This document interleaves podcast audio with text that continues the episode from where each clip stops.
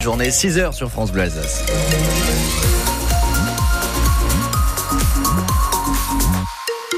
Un temps bien gris tout au long de la journée, des nuages qui persistent, un ciel qui va rester couvert et des températures qui ce matin sont comprises entre 1 et 10, donc et jusqu'à 16. Pour Mulhouse et Colmar, ce sont les maximales. Strasbourg et Haguenau afficheront 15 degrés. Sans eux, il n'y aurait pas de cantine ni de garderie le matin et le soir. Dans la haute vallée de la Bruche, des citoyens s'organisent pour pallier le manque de services publics et éviter la fermeture des écoles et la fuite des habitants. Ils ont lancé des garderies associatives dans trois communes, des structures essentielles selon Jacques Michel, le maire de Wildersbach. Quand vous voulez garder la population dans le village et en plus en attirer, la première question c'est est-ce qu'il y a une école? Et celle qui vient tout de suite derrière, est-ce qu'il y a un moyen de faire garder mes enfants? Si vous répondez non à ces deux questions, vous avez pratiquement aucune chance de garder votre population, ce qui est déjà très grave, mais alors d'en accueillir des nouveaux, c'est quasi impossible. Je pense que l'école est l'élément fondateur de vie d'une communauté, donc d'un village. C'est aussi d'éviter la fuite de nos enfants vers d'autres écoles parce que les parents, ben, ils n'ont pas la possibilité de les garder dans notre école. Ce qui est important dans une école, c'est que les enfants du même village ou de, comme ici dans RPI, de trois villages, soient ensemble à l'école, qui se connaissent. C'est même euh, une mesure de cohésion sociale si on veut. Ça permet de créer le vivre ensemble de l'avenir, qu'on ne devienne pas juste des cités dortoirs, quoi. Alors le périscolaire, c'est un atout nécessaire et vital pour des petites communes. On en reparle avec notre invité à 7h45, Jérémy Stutz, membre de l'association Lopal qui anime des périscolaires dans le Bas-Rhin. Et vous, est-ce que vous constatez donc une baisse des services publics chez vous, là, dans votre commune, votre village? On attend vos réactions. 03 88 25 15 15. Pas de cours et pas d'élèves dans deux collèges alsaciens aujourd'hui. L'établissement Leclerc de Schiltigheim dénonce des dysfonctionnements d'organisation et celui de Brumat se mobilise contre le choc des savoirs annoncé par Gabriel Attal, notamment, vous savez, la mise en place de groupes de niveau en maths et en français. Les cheminots se mobilisent aussi à partir de ce soir et ça va être la pagaille dans les gares. Un train sur deux en circulation pour les TGV, Ouigo et Intercité au niveau national. Ce sera à peu près la même chose en Alsace où les syndicats annoncent 60% de grévistes chez les contrôleurs de TER et 50% pour les TGV.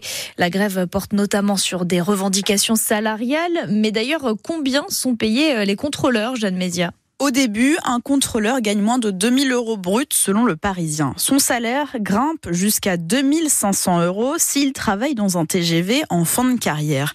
À cette rémunération de base s'ajoutent des primes et elles peuvent être conséquentes, plusieurs centaines d'euros, ce qui prend en compte le travail de nuit, les week-ends de permanence, les jours fériés ou encore les périodes de fête. Avec tout ça, en fin de carrière, un contrôleur peut donc cumuler un salaire de 3500 euros bruts. Sauf que les primes ne sont pas prises en compte dans le calcul de la retraite.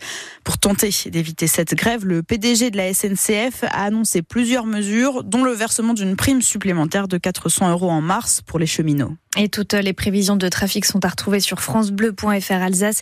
Et si votre train est annulé, sachez que vous avez le droit au remplacement ou au remboursement intégral du billet, plus moins 50% sur votre prochain trajet. Un homme de 39 ans est mort sur la route dans le Haut-Rhin. Ça s'est passé un peu avant 8 heures hier matin au niveau de Regisheim sur la RD 47. Le conducteur a perdu le contrôle de sa voiture. Il a fini sa course dans un arbre. D'après les gendarmes, il ne portait pas de ceinture de sécurité. Les pompiers du Haut-Rhin poussent un coup de gueule. Ils en ont ras-le-bol d'être agressés pendant leurs interventions. Ces trois dernières semaines, ils ont été insultés ou menacés de mort quatre fois par des personnes qu'ils venaient secourir. Ça s'est passé à Ferrette, Mulhouse et Pfastatt. 6h04, c'est France Bleu Alsace. Des lycéens alsaciens, Louise, aident la SPA à récolter de la nourriture pour les animaux. À nourriture, mais aussi litière ou produits d'entretien. Les élèves du lycée Jean-Jacques Henner à Alkirch ont organisé une collecte de dons dans une grande surface de Belfort hier à destination des SPA de Mulhouse et de Belfort. Hervé de Messi est le professeur des jeunes. Il est impressionné par leur implication. C'est incroyable. Ils ont euh, tout mis en place du début à la fin. Donc, euh, contacter les SPA, mettre en place des partenariats avec les partenaires commerciaux, euh, faire des collectes eux-mêmes, même dans leur immeuble, dans leur village, installer des points de collecte dans les commerces. Bon, ils ont fait un travail incroyable à, ce niveau-là. Ils ont présenté à toutes les classes du lycée et dans les collèges environnants leur projet de manière à aussi récupérer des dons. ils sont vraiment super investis pour, pour cette cause et, et c'est un vrai plaisir.